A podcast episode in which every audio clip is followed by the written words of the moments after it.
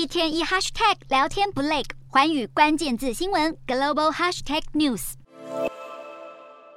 一棵十二公尺高的人造椰蛋树在乌克兰首都基辅竖起，上头装饰着象征和平的白鸽，树顶是乌克兰国徽三叉戟。灯饰则是象征乌克兰国旗的蓝黄色，许多居民冒着零下低温欣赏这棵椰蛋树。基辅市长克里契科表示，绝对不会让俄国人从乌国人民手中偷走最重要的新年和椰蛋节。而总统泽伦斯基也没有闲着，他再度前往战争前线，这次来到东部前线城市巴赫姆特慰劳乌军。在泽伦斯基讲话的同时，还可以听到炮声隆隆。俄军连月猛攻巴赫姆特，但都被当地乌军守了下来，导致战况陷入焦灼。而泽伦斯基与军官会面之外，还特别授奖给乌军，感谢他们誓死坚守家园。巴赫姆特昔日以葡萄园和盐矿闻名，如今残忍的壕沟战和炮战已经将这座城市与周边大部分地区夷平。不过，俄国总统普丁显然还没有要停手。普京九月宣布将乌克兰的顿内茨克、卢甘斯克、赫尔松和扎波热四州并入版图，但俄军从来没有完整控制这些地区。上个月还在乌克兰长达数月的反攻之后，被迫撤出南部赫尔松州首府。在地面遭遇挫折之后，莫斯科已经改变战略，加强针对乌国军事和能源设施的空袭行动，